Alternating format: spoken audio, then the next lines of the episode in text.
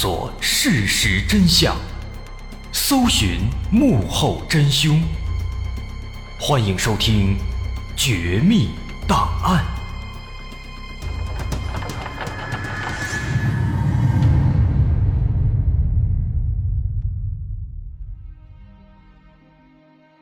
还原事实，探索真相。欢迎来到今天的《绝密档案》，我是大碗。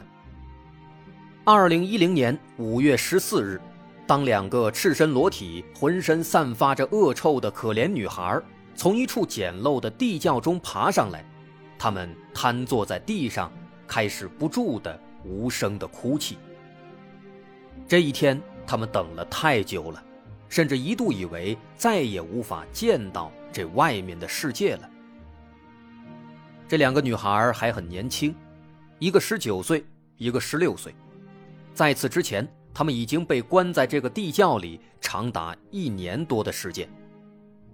在这个逼仄狭窄的空间里，没有新鲜的空气，没有充足的食物，只有一条水管、一盏电灯、两张发霉的床和一地的粪便垃圾。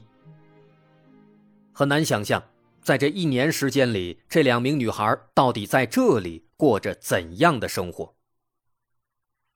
幸亏在不久前，其中一个女孩冒着重重危险发出了求救信号，警方这才追踪到了这个地窖，发现了被囚禁在这儿的女孩们。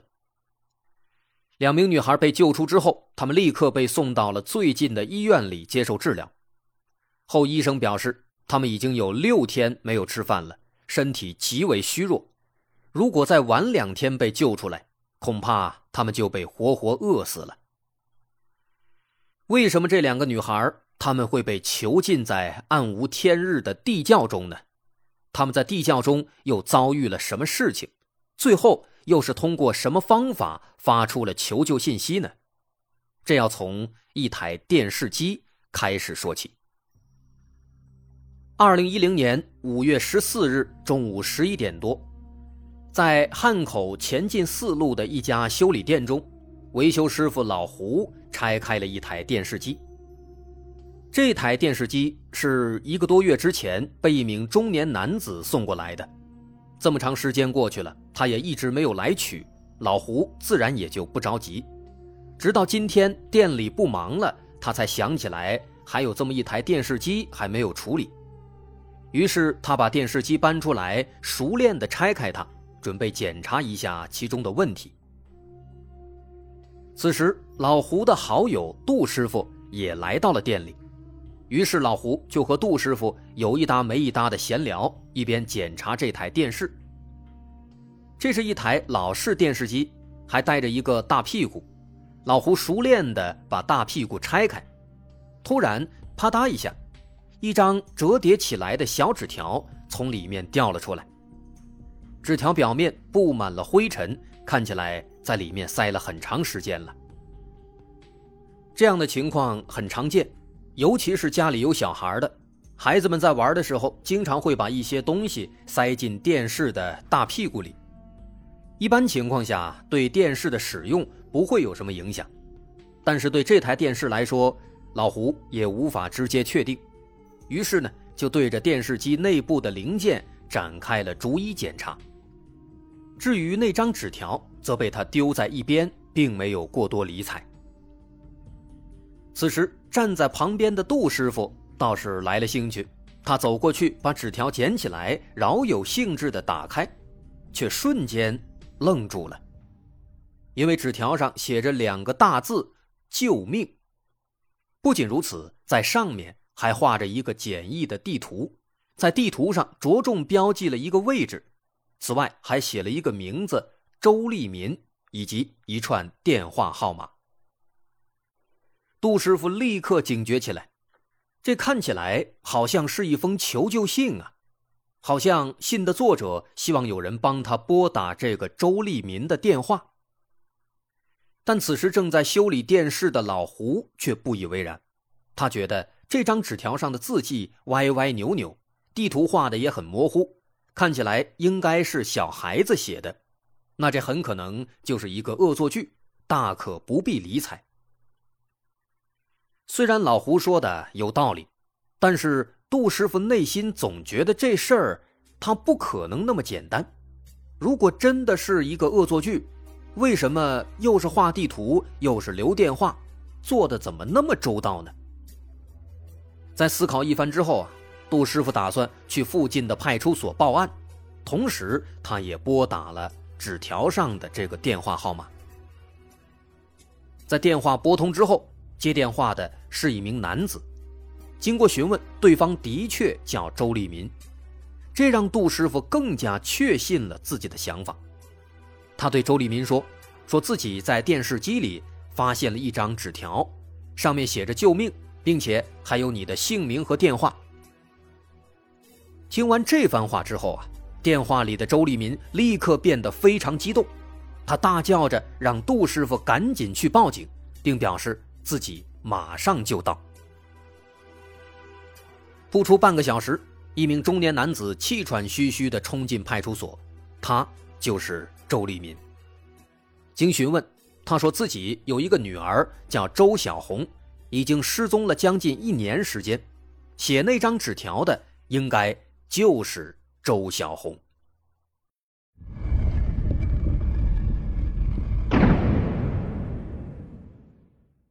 周立民的家庭是一个重组家庭。几年前，他和前妻离婚，和现在的妻子结婚。周小红是他和前妻的孩子。对这样的家庭构成，如果丈夫处理不好，那么孩子和现任妻子很容易发生冲突。在这个家庭里就是这样的。去年夏天的一个傍晚，周小红和后妈又吵起来了，而且这次吵得非常凶。双方谁都没有让步。周小红刚刚十九岁啊，正值年轻气盛，在愤怒中，她直接摔门而出，离家出走了，并且从此一去不回。周立民找了很久，用尽了各种方法，甚至把寻人启事贴遍了整个武汉，但是一直都没有找到女儿。直到刚才，他接到了杜师傅打来的电话。这才看到了一丝希望。当他拿到了那张纸条，这个男人立刻抱头痛哭起来，因为这就是女儿周小红的字迹，这也意味着自己的女儿很可能正在遭受危险。但让大家感到奇怪的是，经过确认，那个纸条上的地图上所标记的区域。竟然是周立民家所在的村子，武汉市青山区北湖农场圣婴大队徐家岗村。看到这幅地图，不仅是周立民，警方对此也感到有些疑惑。这毕竟是一封求救信啊，按理说地图上画的应该是他自己现在所在的位置。也就是说呢，他既然发了求救信。那么他很可能是出于某种原因被困在了某个地方，也许是遭到了绑架，也许是遭到了非法拘禁等等。可是从地图上看，这个地方就在周小红家所在的徐家岗村。难道说他被关在了自己家的附近吗？如果真的是这样，将近一年时间里，为什么周立民就没有发现任何异常呢？这让他百思不得其解，一时间也难以相信。不过，结合纸条上的其他内容，警方分析认为，这地图上画的应该没错，就是周小红目前被困的地点。因为毕竟他已经在信里面写上了父亲的姓名还有电话，总不可能傻乎乎的再把自己家的地址也画出来，这完全没有任何意义。所以，既然他画了，那么这个地方大概率就是他所在的位置。只不过呢，他是恰好就被关在了自家所在的村子里，所以看起来容易引起歧义。那既然确定了这一点，人命关天，很快当天下午，根据地图上标记的地点，警方就来到了北湖农场圣婴大队徐家岗村。首先，他们对村子里面的几百户人家展开了逐一走访询问，但不出意外的是，没有发现任何异常。这当然也在情理之中。如果真的是有人绑架或者囚禁了一个女孩，他肯定不可能大摇大摆的把这个女孩放在自己家里，肯定是要关在某一个隐蔽的地点。在村子里转了一圈之后啊，警方很快就发现了一个绝佳的隐藏地点。因为村子里面很多户人家都有地窖，那么这个地方就非常合适啊。不过村子里面地窖的数量还是比较多的，所以警方只能增派人手展开逐一搜查。期间，有些善良的村民也主动帮忙，提前打开自家的地窖，方便接受检查。经过一下午的搜寻，最终终于找到了一个极为可疑的地窖，它的入口被许多干柴和杂草掩盖。还安着一扇坚固的铁门，和其他地窖比起来显得尤为特殊。果不其然，当警方最终撬开了铁门，从地窖中传出了几声女孩的呼叫。毫无疑问，这就是周小红被囚禁的地方，而这个地窖距离周小红的家只有两百米。在进入地窖以后，映入眼帘的景象。让警方极为震惊。小小的地窖中有两个隔间，每个隔间的宽度看起来不到两米，里面一片漆黑，只能借助手电筒的灯光来查看内部的情况。在灯光照射下，能看到地窖里极为肮脏杂乱，墙壁上布满了成片的霉斑和指甲抓过的痕迹，垃圾和粪便。被丢在角落里，它们散发的臭味还有地窖里面的潮湿的霉味混合在了一起，直冲天灵盖，让人提神醒脑，欲罢不能。但比这一切更加触目惊心的，是蜷缩在角落中的两名少女。每一个隔间中都单独囚禁着一名少女，此时这两个女孩都已经奄奄一息，她们几乎是赤裸状态。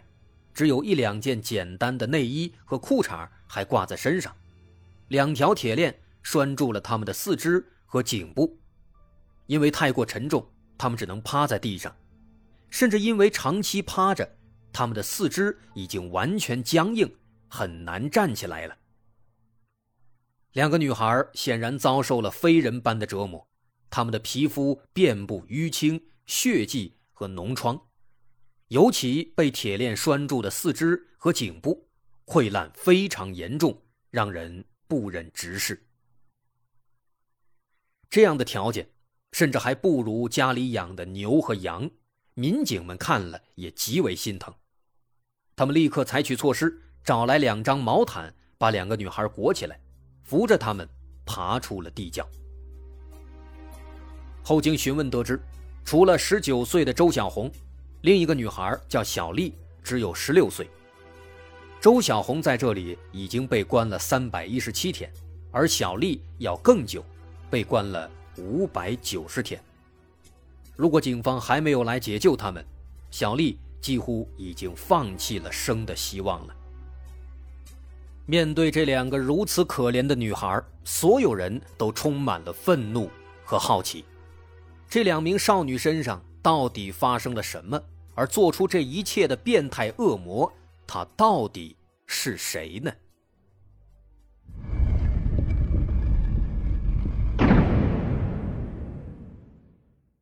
在医院里逐渐恢复体力之后，周小红告诉警方，囚禁自己和小丽的罪犯其实是自己的邻居，他叫曾强宝。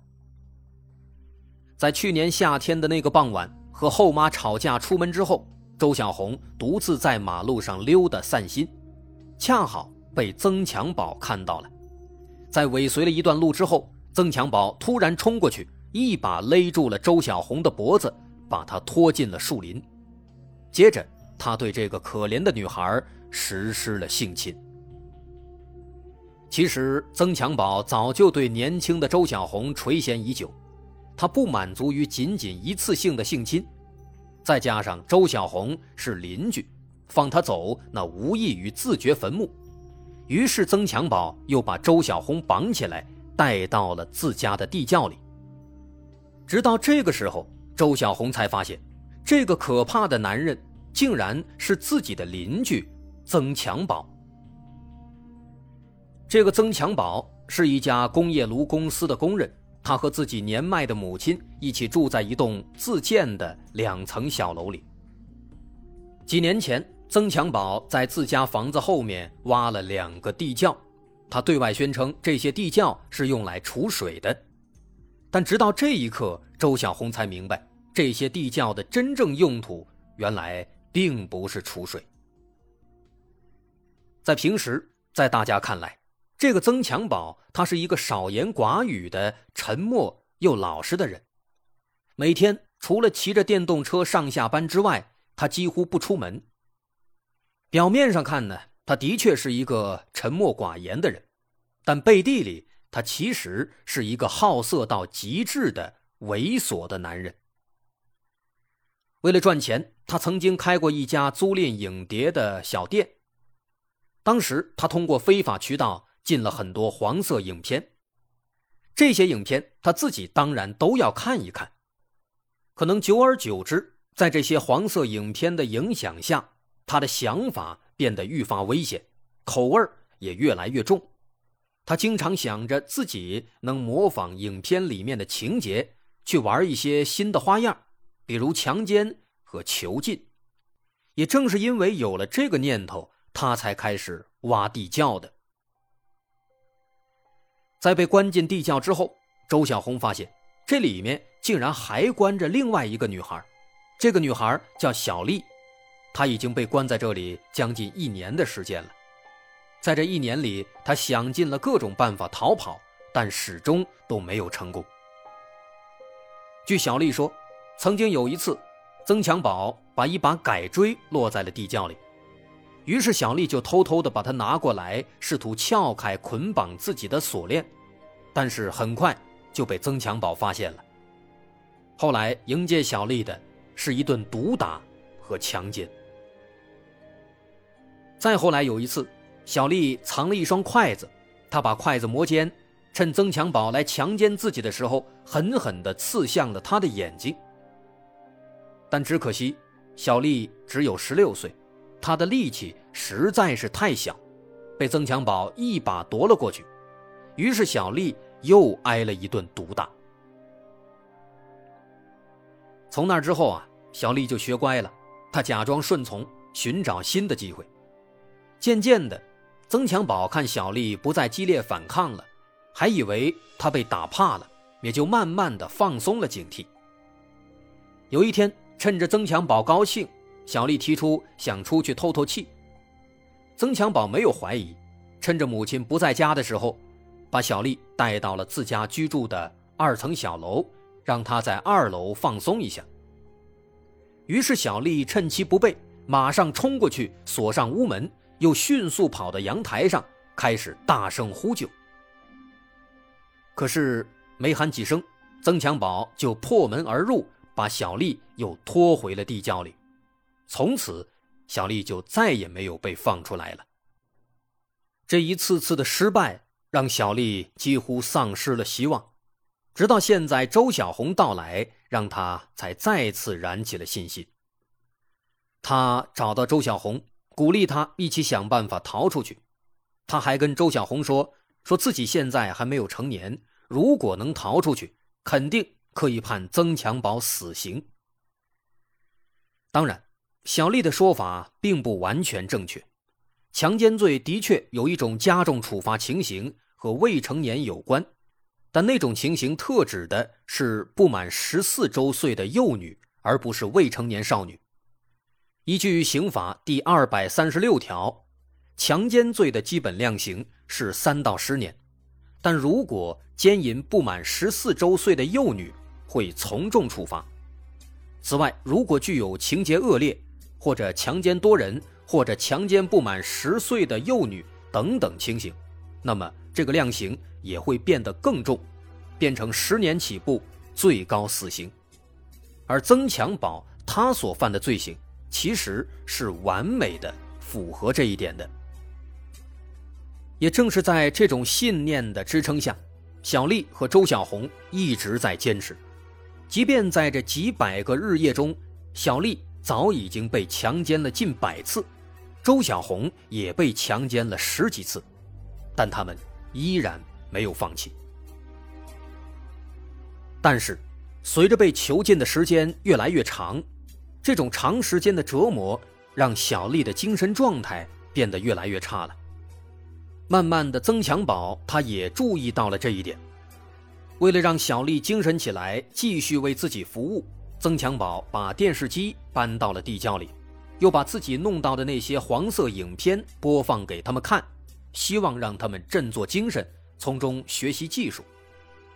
但殊不知，在他做美梦的同时，这台电视机也恰恰给了这两个女孩逃生的机会。二零一零年四月份的一天，周小红以给家里写信为由，要来了纸和笔。之后，他写下了那张求救纸条。为了把纸条送出去，聪明的周小红把纸条叠起来，塞进了电视里，然后想办法把电视弄坏，希望曾强宝能把电视送去维修，在维修的时候被维修师傅看到。虽然后来曾强宝并没有送去维修。而是直接把电视卖到了二手市场，不过二手市场把电视送去维修了，最终也达成了一样的目的。就这样，两个女孩靠着自己的聪明头脑，最终获救了。现在两个女孩获救了，不过此时还有一个最重要的问题没有解决：犯下这一切罪行的曾强宝，他在哪儿呢？警方在搜查地窖的同时，对曾强宝家的住宅也做了搜索，但是在家中并没有看到曾强宝。周小红和小丽也表示，曾强宝已经有六天没有来地窖里了，换做平时，他几乎是每天都会来的。那么，这也就意味着曾强宝消失了，而且已经消失六天了。那曾强宝去了哪儿呢？他为什么也会消失呢？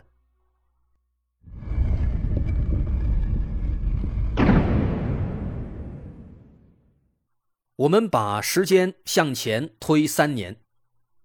二零零七年夏天开始，武汉青山区出现了一个意志不太坚定的强奸犯。为什么说意志不太坚定呢？看看这几起案件经过，大家就明白了。零七年七月七号晚上八点多，刚刚结束加班的女青年蒋娟正骑着自行车行驶在北湖农场焦化村附近的小路上。突然，一名身材矮小的男子从旁边的菜地里冲出来，他手持一把匕首，把蒋娟逼停下来。蒋娟一停车，男子就立刻抓住她的胳膊往旁边的菜地里拽。虽然这个男子并不高，但他的力气却非常大，蒋娟难以挣脱，只能不停的大喊：“救命啊！救命啊！”但这个男子立刻把刀抵了过来，并且恶狠狠地说：“我刚刚坐牢出来，你最好老实点。”这句话呢，确实把蒋娟吓住了，她只能闭上了嘴巴。此时他很清楚眼前这个男子要干什么。于是，蒋娟强迫自己冷静下来，一边跟着男子往前走，一边壮起胆子求情。他对男子说：“你现在刚刚出来，还要慢慢适应这个社会呢，应该继续好好表现，社会才能接纳你，不要再做这种违法犯罪的事情了。”但这样的劝说啊，显然没什么用。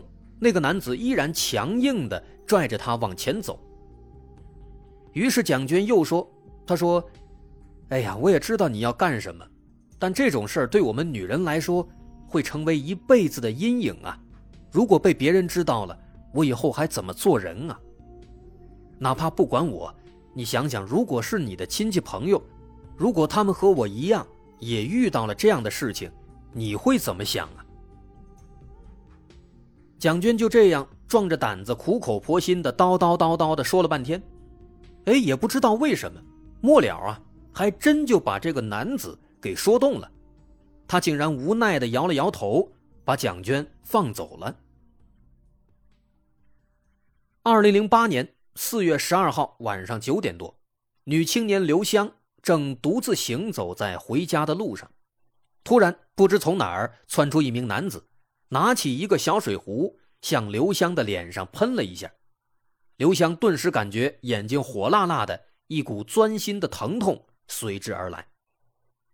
他刚要呼救，男子立刻掐住他的脖子，把他拖到了附近的一个木棚里，紧接着。男子又拿出一把电击器，开始对刘香反复电击，直到刘香疼得跪地求饶，并保证自己一定会听话，男子才停了下来。接下来，男子脱下裤子，准备对刘香实施强奸。此时，刘香几乎已经绝望了，她本来已经做好了失身的准备。可是就在这个时候啊，这个男子的肚子。突然咕咕的叫了一下，而且那个声音啊非常大。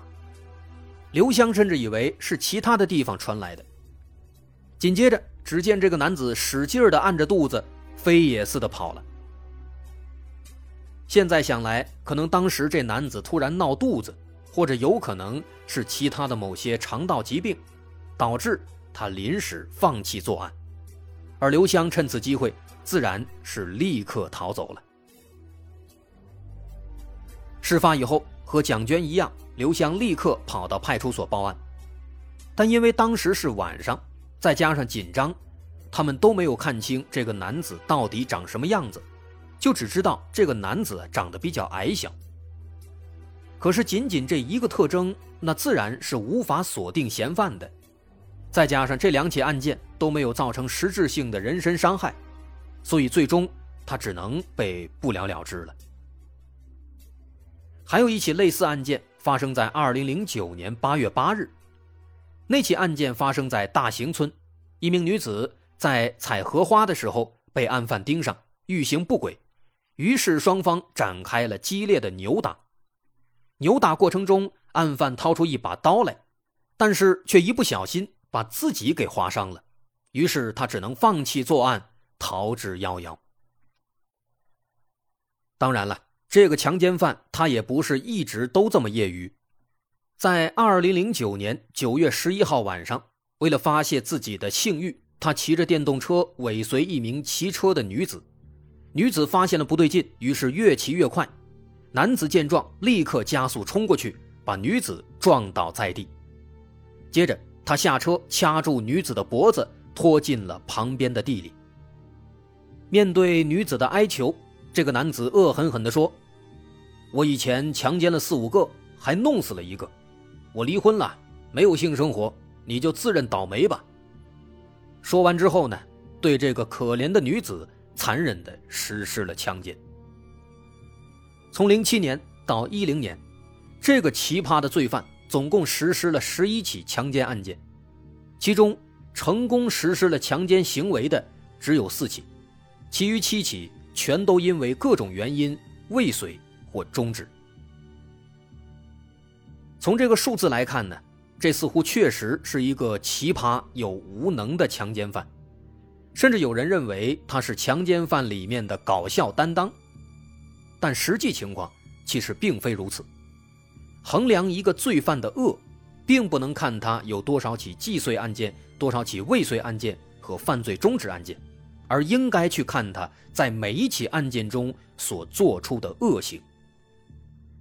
他犯下的最可恨的一起案件是在零八年九月十六号，那天晚上十点，他在青山区白玉山第十七幼儿园附近绑架了一个十六岁的女孩，这个女孩就是小丽，所以这个奇葩又可恶的案犯自然就是曾强宝。此时，曾强宝的地窖刚刚建好，小丽很不幸的就成为了其中的第一个猎物。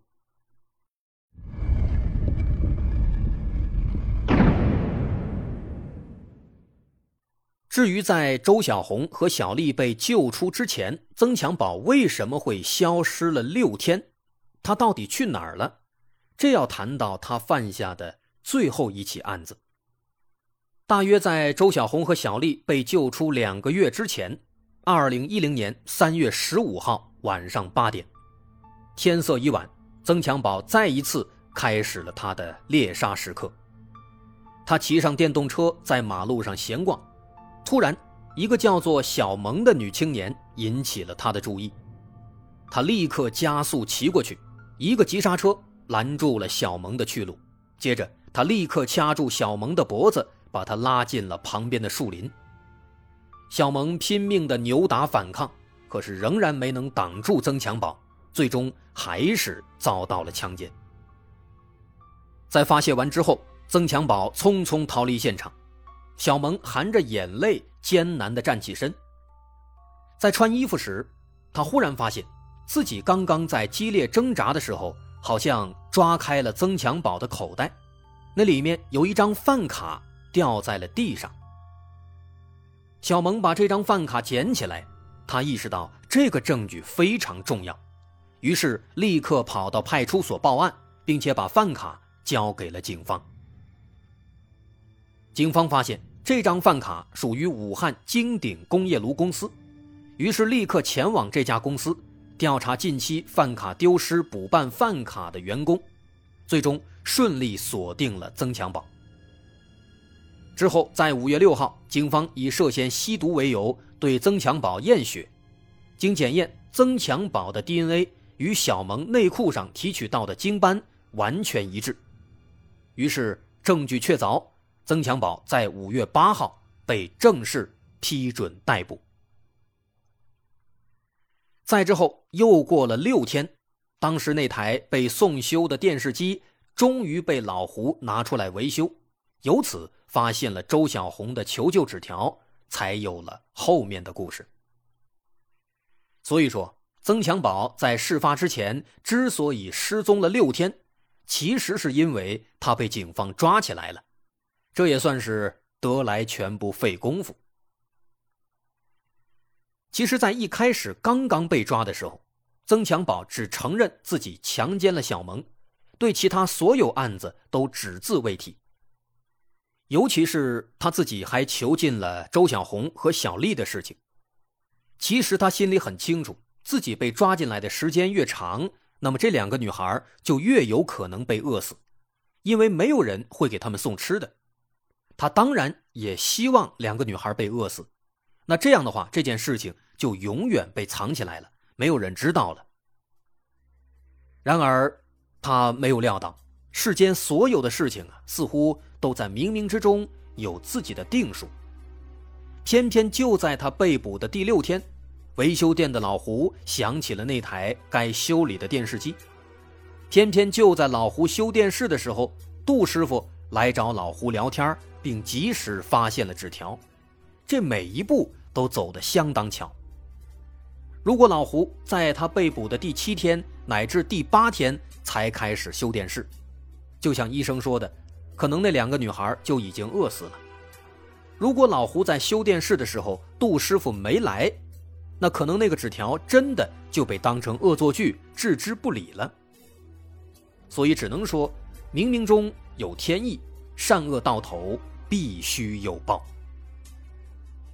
当曾强宝得知周小红和小丽的事情已经败露，他的心理防线最终也彻底崩溃，这才开口交代了自己的所有罪行。据他交代，从零七年七月到一零年五月，他连续作案十一起，前前后后玷污了九名女孩。对他所犯下的如此恶行。二零一一年七月十八号，湖北高院终审宣判曾强宝死刑，后经最高院核准，死刑立即执行。曾强宝奇葩又罪恶的一生，至此终于结束了。我是大碗，曾强宝的故事咱们就说到这儿了。本期节目内容参考自多篇网络文章以及相关的新闻报道。本期节目是出于传播更多信息、普及法律知识的非营利性目的。如果有来源标注错误或者侵犯了您的合法权益，请相关作者持权属证明和主播取得联系，我们将及时更正或删除处理。如果您需要联系我们，欢迎关注我们的微信公众号，在微信搜索“大碗说故事”，点击关注即可。那今天咱们就到这儿，我是大碗，感谢大家收听，咱们下回再见。